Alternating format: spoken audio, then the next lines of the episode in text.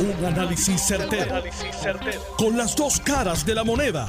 Donde los que saben no tienen miedo a venir. tienen miedo a venir. Esto es el podcast de Análisis 630 con Enrique Quique Cruz. Buenas tardes, mis queridas amigas, amigos. Tú estás escuchando Análisis 630. Yo soy Enrique Quique Cruz y estoy aquí de lunes a viernes de 5 a 7. Miren, esto ustedes no lo van a creer pero yo lo creo porque vi y publiqué en mi cuenta de Twitter la resolución que la Junta de Gobierno de la Autoridad de Energía Eléctrica trató de arreglar y todavía no ha podido arreglar.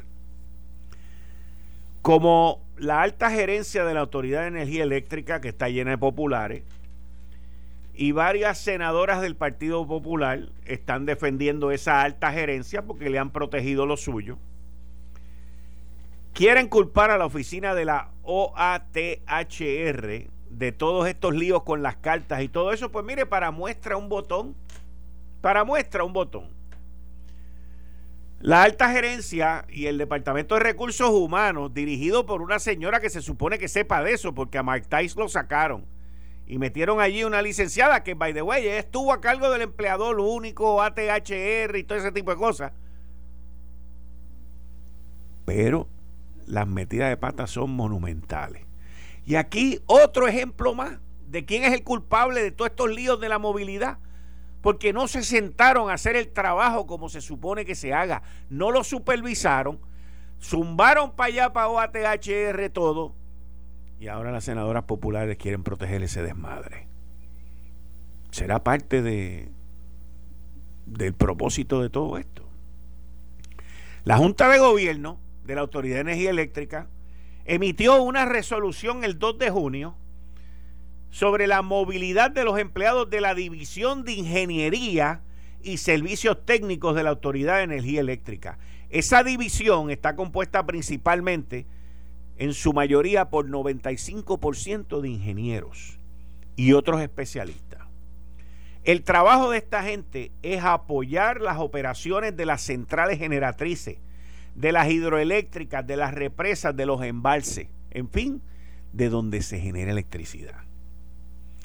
Tienen a su cargo los contratos de mantenimiento, las reparaciones programadas con responsabilidad ambiental, porque hay que emitir unos informes de cumplimiento ambiental y esos informes se envían a la Junta de Gobierno de la Autoridad de Energía Eléctrica.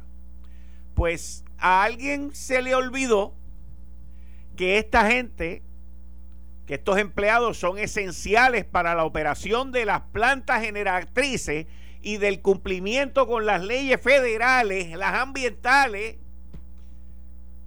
pues a alguien se le olvidó. y cogieron esa gente y los mandaron al Departamento de Transportación, Obras Públicas, los mandaron a edificios públicos, unos los mandaron a recursos naturales, otros los mandaron a la Guardia Nacional, a la Procuraduría de la Mujer y entonces desmantelaron la división, desmantelaron la división, perdonen que me ría, pero es que me tengo que reír, porque esta gente, cada vez que hacen una, después vienen y la hacen más grande. Ellos desmantelaron la división de ingeniería y servicios técnicos, los mandaron por ahí para abajo, para todos lados Ah, y el 2 de junio, el, el primero de junio era que Luma se encargaba de esto. Pues la Junta se dio cuenta el 2 de junio, supuestamente. Entonces, emitieron una resolución que se suponía que la emitieran antes del primero de junio, pero como ellos no tienen prisa y como ellos no se leen los contratos y a ellos no les importa lo que pasa porque van por ahí corriendo a los programas y a todos lados echarle la culpa a OATHR, pues trataron de hacer una resolución de la Junta donde le daban para atrás a eso y se traían esa gente porque es importante. La resolución los embarra más todavía. La resolución dice la importancia de los empleados y la metida de pata de esta gente. Hoy, hoy, esos empleados están desperdigados por ahí no son unionados, para que estemos claros, digo, unionados no son de Lutiel ni esta cuestión, pero están esperdigados por ahí y la Autoridad de Energía Eléctrica, que todavía está a cargo de la generatriz, Padilla, se te perdió otra. Yo me imagino que como todos estos no son populares, pues no estaban, los dejaron al descubierto. Están regados por ahí. Y ahora, pues se dieron cuenta hace cinco días que no tenían la división para cumplimiento ambiental, que no tienen a los expertos de los que están a cargo de los contratos de mantenimiento de las plantas generatrices. Bendito Pedro, bendito. Oiga, by the way, ahora que digo bendito Pedro, busque mi columna mañana que se titula Pedro Trump. Pedro Trump en el nuevo día, búsquela mañana. Bendito gobernador, ¿hasta cuándo usted va a seguir cogiendo fuerte? Hoy el gobernador viene y sale y dice, no, los problemas de Luma, Dios, Dios mío. Los problemas de Luma son problemas viejos, esto no se van a arreglar en siete días. No, pero tú no entiendes que tienes el enemigo allí haciéndote la más grande todos los días. No, esto es inverosímil. Esto es inverosímil. Pero estos tipos, estos tipos. Mira, aquí me contesta uno. Gracias, Kike. Actualizaron la resolución y le pusieron fecha del 29 de mayo. Mira qué tipo más bravo. O sea, ellos emitieron una... Eso es una fuente de las mías, que son las bravas. Una fuente me acaba de decir que la resolución que yo publiqué, que tiene fecha del 2 de junio, pues ellos la arreglaron, la resolvieron, se dieron cuenta de la metida de pata de la fecha y le pusieron fecha del 29 de mayo. Porque esta gente son tan y tan y tan y tan responsables que ellos trabajaron el sábado 29 de mayo para resolver el problema que hicieron el 2 de junio. Mira, gobernador, usted ha descubierto hoy lo más grande. Esto no existe en el mundo, gobernador. La Junta de Gobierno tiene una máquina del tiempo. Ellos le pueden dar para atrás a las cosas. Mire, eso es un descubrimiento, eso nos va a sacar de la quiebra. Eso nos va a llevar a una riqueza brutal. Usted sabe lo que es que usted puede hacer algo el 2 de junio, montarse en la máquina del tiempo que tiene la Junta de Gobierno, darle para el 29 de mayo, hacerlo con fecha el 29 de mayo y volver para el 8 de junio hoy y ya está todo resuelto, gobernador. Esto es billonario con B de bruto, burro y de mal administrador. Tremendo descubrimiento que ha hecho esa Junta de Gobierno de la Autoridad de Energía Eléctrica. Una máquina del tiempo. ¡Wow! hasta los sábados. Esta gente impresionante. Impresionante. Impresionante. Y el gobernador los defiende, que es lo más. Bueno, no, defendió a Luma. A esto los protege, perdóname. A esto los protege. Y los tipos le dieron para atrás el documento y pusieron fecha el 29 de mayo. y no los votan, mi hermano. Es que esto es impresionante. El gobernador defiende a Luma, tira a los enemigos en la Autoridad de Energía Eléctrica que le hacen la vida imposible, le meten el pie a Luma para que se caiga todos los días y los deja allí también. Esto está chulo. Esto está bien chulo. Bueno, vamos a cambiar el tema. Vamos a cambiar el tema. Vamos a cambiar el tema. Esta gente descubrieron una máquina del tiempo. Impresionante eso. Está buena la cosa. Ya, con eso podemos salir de la quiebra mañana, by the way. ¿Sabes lo que es? Que tú vienes y te montas el 2 de junio, te montas en la maquinita del tiempo que tiene la Junta de Gobierno allí, ¡pap! le das para atrás para un sábado 29 de mayo para que nadie se dé cuenta. Hace una resolución nueva y vuelves y te montas en el 8 de junio, que es hoy, y ya lo resolviste. Brutal la máquina, brutal. Esto está mejor que el cohete ese que va Jeff Besos para el espacio, porque Besos no puede ir para, para el pasado, ni para el presente, ni para el futuro. Bueno la exsecretaria de Educación, Julia Kelleher, mediante videoconferencia, se declaró culpable hoy de dos cargos. Ella llegó a un acuerdo de fiscalía. Esto se había anunciado hace dos semanas atrás. Y el acuerdo, eh, pues básicamente le da una. se declara culpable por dos cargos. Y en adición a eso, pues tiene una sentencia de seis meses de cárcel. Me imagino que será en una de estas cárceles que son como unos country club, y 12 meses de custodia en, en, su, en la casa de sus papás, estar allí bajo custodia. En total, 18 meses. estamos hablando, vamos a hablar claro de esto, o sea, estamos hablando de una persona que en una época de su vida fue una profesional, conocedora de el sistema en Puerto Rico, en donde el gobernador que la nombró, eh, Ricardo Rosselló, depositó su confianza en ella y creyó en ella, pero de una manera impresionante, impresionante. Yo en una ocasión alerté al gobernador sobre, sobre la, la secretaria y él la defendió. Y miren a dónde ha terminado todo esto. Esto es triste principalmente para el departamento y los alumnos, pero también para ella como persona y como profesional, una mujer joven, que lo que tenía era que hacerla bien por cuatro años, señores. Ella lo único que tenía que hacer, es más, no tenía ni que hacerla bien. Ella tenía que preocuparse por no hacerla mal, aunque se metiera debajo del escritorio. Pero tenía un futuro por delante enorme, enorme. Y perdió la cabeza y se le fue a ajuste toda su vida. Ahora va a pagar el juez Besosa fue muy claro y enfático en decir que él no tiene que obedecer, que él no tiene que hacer, que él no tiene que estar de acuerdo con el, con el trato que hizo Fiscalía Federal y sus abogados, la ex fiscal federal María Domínguez. El juez advirtió eso durante el día de hoy. Yo creo, como quiera que sea, si aunque el juez no esté de acuerdo, quizás el juez le puede subir un poquito aquí, un poquito allá, no sé, o quizás el juez se puede quedar como está, no sé. Pero, como quiera que sea, Julia Keller va a salir mejor de lo que han salido otros, que han hecho inclusive menos cosas que ella.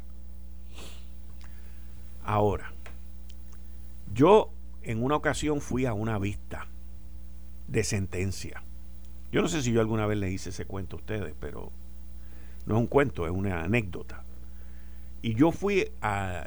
Vi, vi que iban a sentenciar a un individuo, que este individuo había matado a varias personas y que era un narcotraficante eh, muy grande en Puerto Rico y que en todos los casos que él había tenido a nivel estatal siempre había salido bien. Y yo había leído de, este caso a nivel estatal y había leído el caso a nivel federal. Y como un ciudadano independiente llamé a la corte y pedí si me podían dejar entrar allí para ver esta sentencia de este individuo. Eh, cuando entro a la sala, están los familiares del individuo allí y habían dos o tres reporteros y viene eh, la abogada en la fiscalía, creo que el que estaba a cargo de eso era el fiscal Capó, no el que está con nosotros aquí en Noti1, otro que está en la, la federal, y la abogada de defensa de este individuo. Y ellos habían llegado a un acuerdo de todos los cargos y de todas las cosas, que todas las malvadas, las cosas loquísimas que esta persona había hecho habían llegado a un acuerdo de 18 años de cárcel. Imagínense, ese sí que había salido súper bien. 18 años de cárcel. Eso era un acuerdo con fiscalía y todo eso.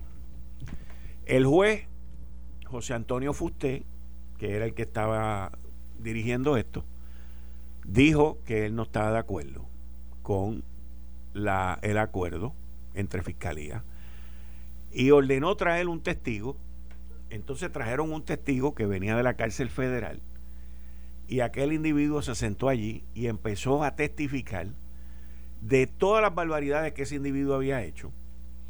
Y al final de todo, con la abogada de la defensa pataleteando allí que eso no era indebido, que esto y que lo otro, al final y a la postre, el juez Fuste le metió una sentencia como de 100 años. Una cosa Al final la sentencia se apeló y tuvieron que hacerle otro caso. Bueno, pero el tipo va a terminar en la cárcel. Cuando el juez lo sentenció a ochenta y pico de años fueron. Y me acuerdo como ahora que después el juez dijo, ah, pero se me olvidó el cargo tal, tan, tan, tan, son noventa y pico de años. Aquello fue un revolú que se formó en aquella sala con los familiares y todo aquello. Esto que le estoy explicando a ustedes es algo completamente distinto. Aquí estamos hablando de cuello blanco, allí estamos hablando de narcotráfico, de asesinato. Este individuo a nivel estatal había matado como a 19, o se le había acusado de haber matado como a 19 a nivel estatal. Y en adición a eso, en una ocasión se le fue atrás a unos testigos que estaban testificando en contra de él y estaban siendo protegidos por la policía y él se le fue de tres agentes, les entró a tiro, lo arrestaron y salió inocente, no le encontraron causa. Esto son unas cosas loquísimas que ocurren en las cortes en Puerto Rico. Pero en septiembre, que es cuando se va a dar esta situación eh, de la sentencia de Julia Kelleher, pues veremos qué es lo que va cómo el, el, alcalde, perdón, y que el alcalde, cómo el juez va a manejar esta negociación y cómo y qué va a pasar con la sentencia de Julia Keller, o sea, en la primera semana de septiembre. Y, pero el juez hoy, el juez Besosa hoy dijo que él no tiene que, que seguir esa línea. Así que vamos a ver qué termina y cómo pasa con esto. Miren, hoy eh, se publicó una información, hay varias investigaciones que se están llevando a cabo, porque publicaron información que salió del IRS, del Internal Revenue Service, salió una información del IRS, donde sale información que es confidencial, es un delito. Pero salió la, en un artículo de ProPublica eh, y, y se reconoce que la información es del IRS de varias figuras de los super ricos de los Estados Unidos, como lo son Jeff Bezos, el fundador de uno de los fondos de inversiones más grandes que hay en los Estados Unidos, que es Warren Buffett, eh, el de Facebook salió también, y otras de estas figuras requete multi, los que llaman los super ricos.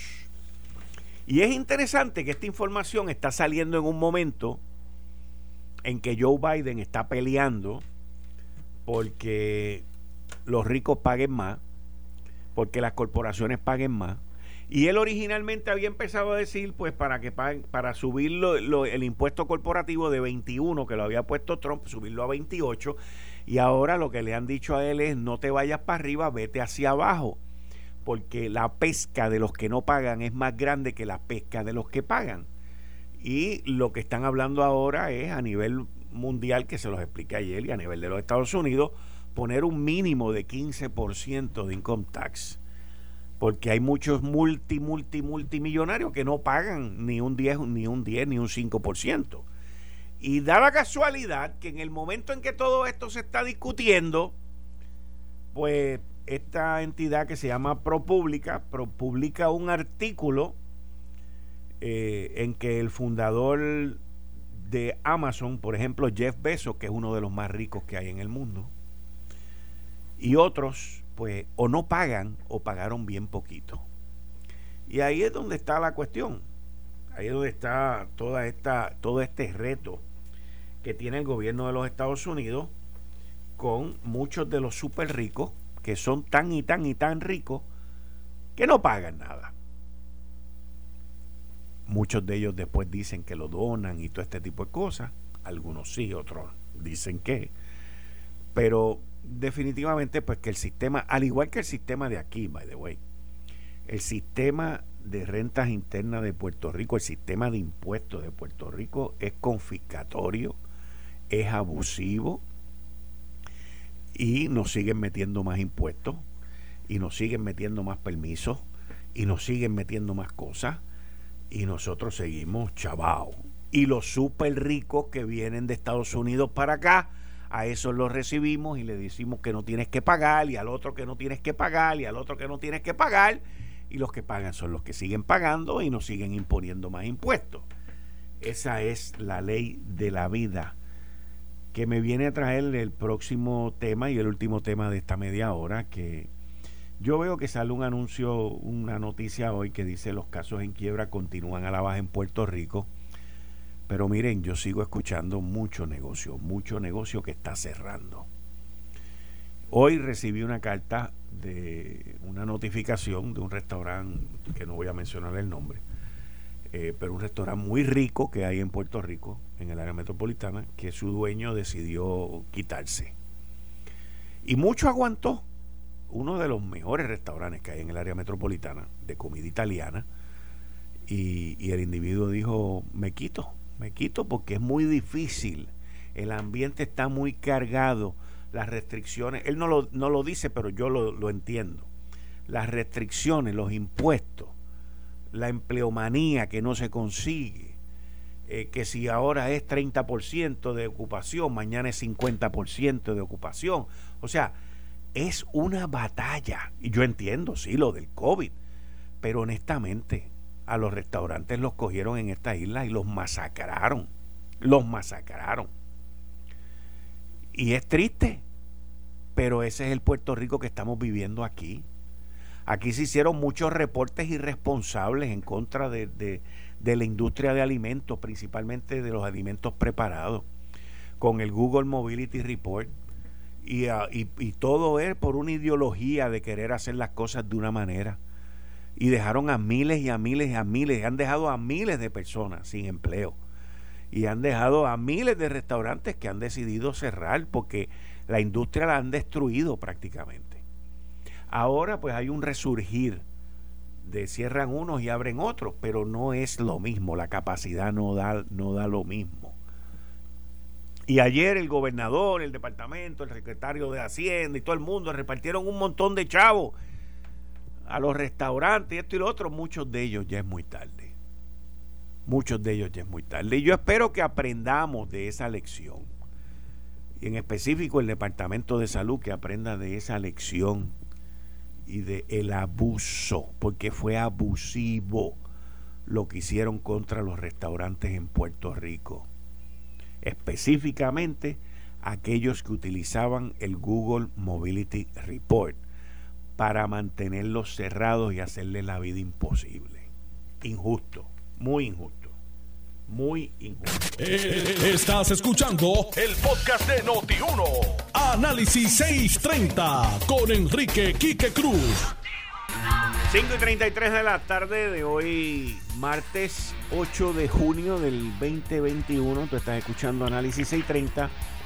Yo soy Enrique Quique Cruz y estoy aquí de lunes a viernes de 5 a 7, como todos los martes con el licenciado John Mott en la sección Ley Promesa 630 y casos federales. Hoy vamos con el caso federal primero. Buenas tardes, licenciado. Bienvenido a Análisis 630. Buenas tardes.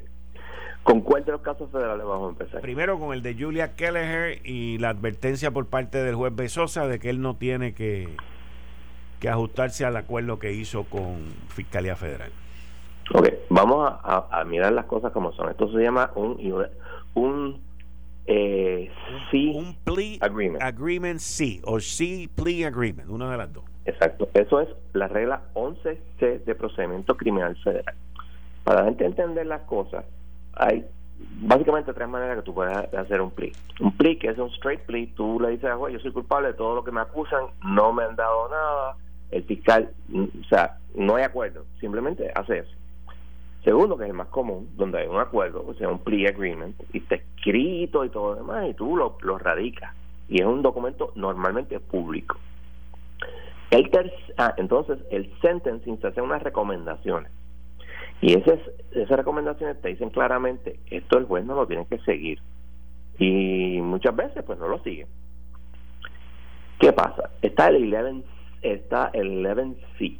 El 11C lo que dice es, ok, pues nosotros nos pusimos de acuerdo y si usted acepta esto, tiene que sentenciarla de esta manera. ¿Ok? Supuestamente, según nos dicen los que han podido, de la información que tenemos, es que ella se va a declarar culpable de dos delitos de conspiración. Número uno, conspiración son cinco años.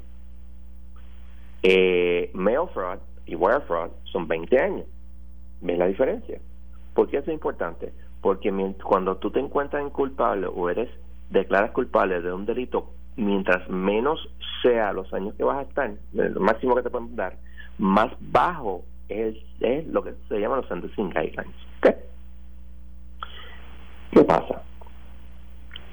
El hecho de que nosotros no hayamos visto, y yo he chequeado varias veces, el indictment, digo, pero el indictment uno y dos, yo no he visto el plea agreement.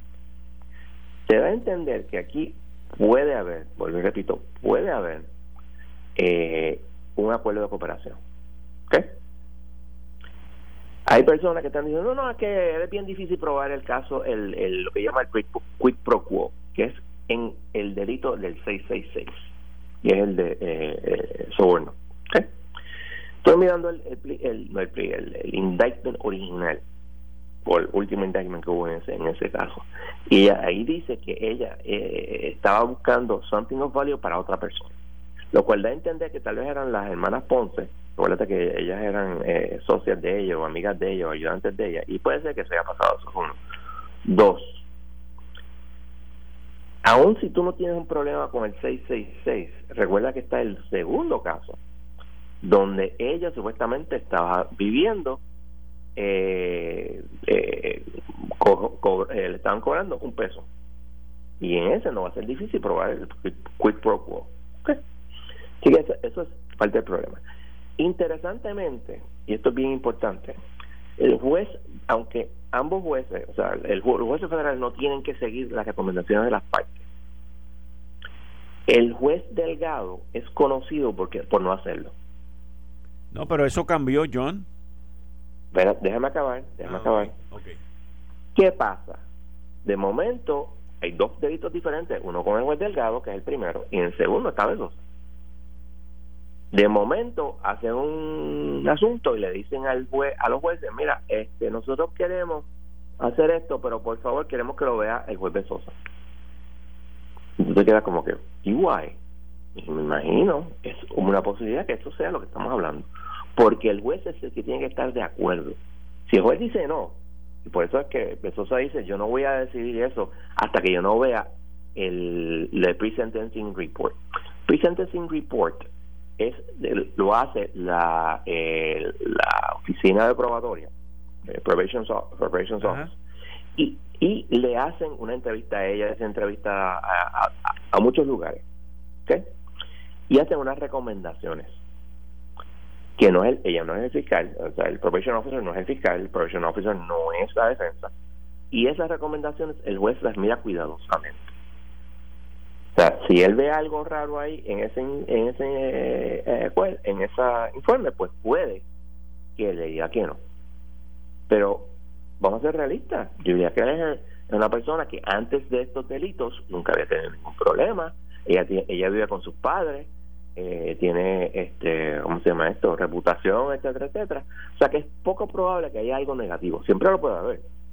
Y eso ocurre. Pero es poco probable. Así que aunque De Sosa con razón hace lo que hace, no es probable que haya algo diferente. Ahora, yo tengo casos donde De Sosa ha cogido el plea agreement, se lo ha pasado con el sol y le espeta más tiempo al, al acusado. ¿Qué pasa? En la 11C, si tú haces eso, el acusado tiene el derecho de retirarlo. Y la fiscalía también, lo retiran. Entonces, vuelve otra vez a lo de siempre. Y esa es la gran diferencia, porque cuando lo haces bajo las otras eh, partes de la regla 11, no puedes retirar el pie, el, el, el, la declaratoria de, culpabilidad. Ahora, ¿qué pasa con unas empleadas, unas personas que trabajaron con Julia Keller que se declararon culpables y fueron sentenciadas? siguen sentenciadas. Acuérdate también que hay otras personas allí, en ese, en ese indictment, en el primero, y en el segundo también, pero más en el primero. Y ya Fiscalía dijo que van a seguir contra ellos, porque acuérdate que hay una peculiaridad. Al declararse culpable de la conspiración, y esto salió un caso esta semana, de, o la semana pasada, de lo que se llama el Petrochelo. Que Petrochelo es un caso viejo, del primer circuito que habla sobre la regla 801, 802 de evidencia, que es cuando tú tienes un co-conspirador testificando lo que dijo ese co-conspirador. Normalmente eso es prueba de referencia y, no se permite, pero cuando estás estableciendo una conspiración, el juez tiene que hacer unos findings de preponderancia de la prueba, no más allá de duda razonable, de que existía una conspiración y por lo tanto eso es admisible. Y salió los otros días, uno de esos casos, explicando todo lo que te estoy diciendo. Y eso puede ser un factor que estamos que esté pasando en este caso, que ya vaya a testificar contra alguien. Ok. Ok. Vamos a ver. Esto en septiembre. en septiembre. Que tú, crees, que, tú crees, que tú crees que hay una probabilidad, posibilidad que ella está, está testificando contra alguien. Sí, porque el, el, el plea agreement no está, no está el, eh, el indictment. Que Julia Keller está cooperando. Es posible, no necesariamente es así. No, no, yo estoy claro, yo estoy claro en que, o sea, que, que no es un no es un hecho, sino que hay una posibilidad. es un hecho, pero, pero a mí siempre me, me está curioso cuando esos documentos que normalmente se presentan rápido no están. Y yo chequeé y no están. Y con ella y con Fiscalía Federal en este caso todo ha sido un misterio. Principalmente, ah. principalmente desde hace como un mes para acá, o sea, cuando anunciaron este acuerdo, me acuerdo que tú y yo hablamos ese día, tú estuviste en el programa y los documentos no habían salido y salió un cantito y no salió nada después, o sea, eh, eh, ha sido todo como que por cuenta gota. Sí, entonces primero dijeron una cosa, entonces cuando empezaron con los asuntos de cambiar de juez, yo dije, espérate, espérate, espérate, espérate, espérate, aquí hay algo extraño. No cuando ponen que es un, un, un, un plea agreement, y ah, espérate, esto es especial, tú sabes. Entonces, cuando nos enteramos que estamos hablando de seis meses de cárcel, un año de probatoria, eso es un regalo. Ok. Es un regalo, pero no es un regalo, según el la supuesto que acabas tú de mencionar aquí, es un regalo para alguien, pero no es un regalo si ese alguien está cooperando. Es un regalo, si está, o sea, cooperando o no cooperando. Cuando tú tienes un, un delito de cinco años este y los guidelines, etcétera, iba a ser mucho más de seis meses. Y no iba a tener, iba a ser probablemente como, como un año, 18 meses. En cárcel. En cárcel. No seis meses de cárcel y probatoria. Ah, eso es como que, ¿what? Arresto domiciliario. Es un, ¿sabes? Es que give me a break, tú sabes. Eso no es así. Pero y, y si fuéramos a y si fuéramos a pensar, digo sin decir nombre ni nada, pero eh, más o menos como de qué rama de gobierno o de quién ella podría estar cooperando. Porque tienes que entender que esto es integridad pública. Okay. Los fiscales federales tienen un sueldo bueno, pero no un sueldo extraordinario. O sea, el, dinero no es lo que los motiva. Lo que los motiva es decir, mira, yo metí preso a fulano. Si le van a dar un, sweetheart deal a Julia Keller. Que, tú, entiendes que esto es un sweetheart deal, que esto es un deal, olvídate. Un sweetheart deal. Yo no me trago el asunto de que no, es que, está difícil de probar el caso. Mm, I'm not so sure about that. Si le están dando este sweetheart deal, tiene que, ella tiene que traer la cabeza de alguien que esté más arriba si es que está cooperando. Ok, está interesante esto. Sí, sí, vuelvo y repito, si es que está cooperando. Está bien, está bien. Lo que pasa es que el que me está dando esta teoría fue el mismo que hace como dos meses me dijo que Biden este, nos iba a clavar. Pues. Pero está interesante, lo voy a marcar en mi calendario porque yo hay que ver en septiembre a ver qué pasa. Y, hay que ver también. antes de septiembre también porque me imagino no necesariamente bueno, espérate no necesariamente y también pueden posponer la sentencia. Acuérdate si cooperación es muy común que se extienda porque el fiscal puede venir y decir bajo eh, una de las secciones mira, este, eh, eh, substantial cooperation, por favor, este, vamos a darle eh, eh, arresto domiciliario completo. Eso puede pasar.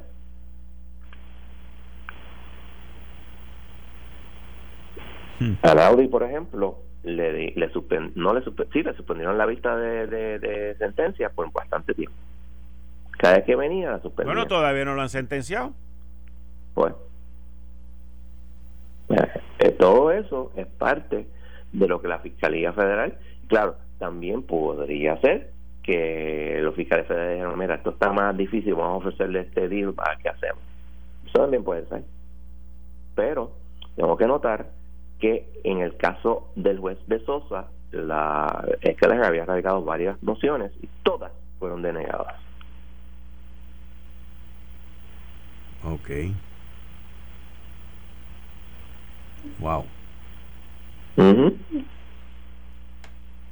Interesante todo. Ah, todo esto es, no sabemos, y el no saber en un caso, si, mira, si esto no hubiera sido cooperación ni nada por el estilo, ¿por qué el indictment no está ahí? ¿Por qué el, el plea agreement no está ahí? Eso es lo que hace uno pensar, espérate, que hay algo raro. Estamos ahí, vamos a ver lo que pasa. Después de Labor Day, ¿verdad? Después de Labor Day. ¿Perdón? Después de Labor Day. Después de Labor Day, si es que ese día. Si es que ese día pasa algo. Si se atrasa esa sentencia, entonces sí, licenciado Mott, que esto ya entonces es otra cosa. O podrían haber indictments adicionales También. posterior a, digo, antes de eso. Eso nunca lo puedes este descartar. Muy bien. ¿Qué otro caso tenemos?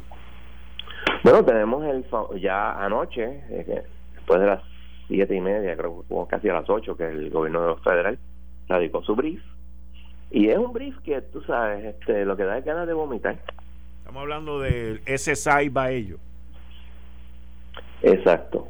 Eh, es un caso que tiene, básicamente te está diciendo, mira, no, lo que pasa es que el Congreso podría pensar que como Puerto Rico tiene este este este otro programa que nosotros le damos chavo, pero ellos lo manejan como quieren, pues la autonomía y el desarrollo del gobierno de Puerto Rico y tú sabes, este el Congreso puede pensar en, en, que pues, el territorio puede ir a la independencia, puede ir a la estadidad. Ah, es un brief que esencialmente te dice, es un territorio, por lo tanto nosotros podemos hacer lo que nos dé la gana. No toca los eh, casos insulares para nada, no los menciona. ¿Ok? Es un, es un brief que celebra las autonomías y el, lo que me está cómico es el respeto mutuo entre el, gobierno federal y el territorio. Tanto respeto mutuo que tenemos una Junta de Control Fiscal, tanta independencia eh, económica que tiene Puerto Rico, que tiene una Junta de Control Fiscal que es el que decide cómo se lleva el presupuesto. O sea, es como que, are you guys? O sea, ustedes están pensando en 2016, pero no están pensando en el 2021, que es donde vivimos hoy en día. O sea, todas esas cosas que ellos dicen son bazooka. Obviamente habrá que esperar el, el brief de Baello, que va a ser en agosto, porque la verdad que esto está bien escrito en términos de hacer lo que uno tiene que hacer, eh, pero denota un miedo terrible a mencionar los casos insulares, porque hay otro problema también. Los casos insulares son los que se establecen que Puerto Rico es un territorio no incorporado. Y al ser un territorio no incorporado, que no lo menciona el BRICS, el Congreso puede discriminar. Si Puerto Rico fuera un territorio incorporado, no podría discriminar. De hecho, en el 2008, el juez El Pi, el juez a quien decidió el caso de Valle originalmente, el juez El Pi decidió que Puerto Rico era un territorio no incorporado, digo, perdón, un territorio incorporado, y que por lo tanto no se podía discriminar en, este, en el programa que estaban hablando. Lo que pasa es que como eso le convenía a Lela, que era el que estaba demandado, nadie apeló la decisión. Nadie. Pero eso fue en el 2008 bajo, bajo Aníbal fue eso. Sí, bajo Aníbal. Sí. 2008 sí la, sí la Aníbal. Y nadie llevó ese caso. Y eso está, o sea, una decisión ahí y pues yo lo menciono a cada rato, pero todo el mundo se olvida que eso está ahí. Y eso también hay otro issue que el, brief lo, toca y le da, pero es una cuestión técnica legal que no voy a entrar, excepto para decir que ellos están diciendo, mira, esto no es un heightened scrutiny. ¿Qué quiere decir eso? O tú tienes una ley que tú dices, mira, viola la igual protección de las leyes, es el escrutinio, racional, que es el más fácil para que el gobierno gane, que es el que eh, decidió el juez Torruella muy inteligentemente, o llegar al escrutinio racional, perdón, al escrutinio estricto que usualmente lo pierde el gobierno, porque usualmente no pasas ese escrutinio. Y yo dije, no, no, pero es que esto no se puede llevar bajo escrutinio racional. ¿Por qué? Porque eh, ello argumentó eso, que el tribunal no lo haya adoptado es otra cosa, pero mientras lo haya argumentado abajo, el Tribunal Supremo puede adoptarlo. Igual que ellos mencionan en su oposición, en su brief de oposición al horario, ellos mencionan los casos insulares. Y la idea es, mira, pues esto hay que, esto hay que eliminarlo. Si se elimina, los casos insulares, lo cual podría pasar. Entonces, todo cambia. Puerto Rico sería un territorio para la estadidad, porque esa es la, la, la, distinción que se, que se hizo en 1899 en un artículo de revista jurídica en el, en el Harvard Law Review por el decano de leyes de Harvard, era para justificar que esto, el Filipinas específicamente, Filipinas, a, eh, Puerto Rico y Guam no, no eran territorios para la estabilidad. Pero como correctamente el, el, el juez Helpi decide en 2008, Puerto Rico ha sido de facto incorporado. De esos son otros 20 pesos. Hmm. Por eso es que en el brief este hablan tanto sobre la autonomía de Puerto Rico y Puerto Rico puede decir lo que quiera y la independencia, ese tipo de cosas. Sí, sí. También para complacer a su a su eh, a, sus Nidia Velázquez de la vida. Sí, sí, podemos, este hacer, podemos hacer lo que querramos con, con una junta de supervisión fiscal también. Exacto, o sea, es como que, are you kidding me? Una junta que el mismo que el mismo gobierno federal, el mismo Congreso fue el que la hizo. Sí, sí, sí. Y la impuso. Pero podemos hacer lo que querramos. Sí, no, no.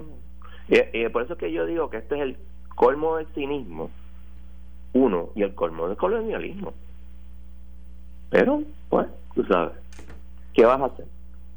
Biden quiere hacer eso, como yo dije eh, ayer, sí, creo que fue. ¿Para qué? Para poder decir, no, que tú tienes que seguir votando demócrata, porque si no, vienen los republicanos y te cambian la ley, no te dan lo que tú quieres. Todo, todo, todo politics. Y es aquí antes que el gobierno federal, el gobierno demócrata, supuestamente de los derechos civiles, nos deniega los derechos civiles a nosotros, porque vivimos en Puerto Rico. Y para complacer a Nidia Velázquez y, su, y, su, y compañía. El no tener representatividad. Ah, pero qué bueno es el ELA. Sí. Oh, sí. Algo más, John. Algo más. No, no, eso, eso son las dos cosas. Eh, ya para julio se ve la vista, eh, eh, eh, o sea, todo está encaminándose para el plan de ajuste. Esto viene por ahí. No se habla sobre eso casi, pero, pero viene por ahí. Pues vamos a ver entonces. Muchas gracias. No hay problema, cuídate. Bien, ahí ustedes escucharon al licenciado John Mott, que está aquí todos los martes de 5 y 30 a 6 de la tarde. Esto fue el, podcast de Notiuno. Análisis 630 con Enrique Quique Cruz.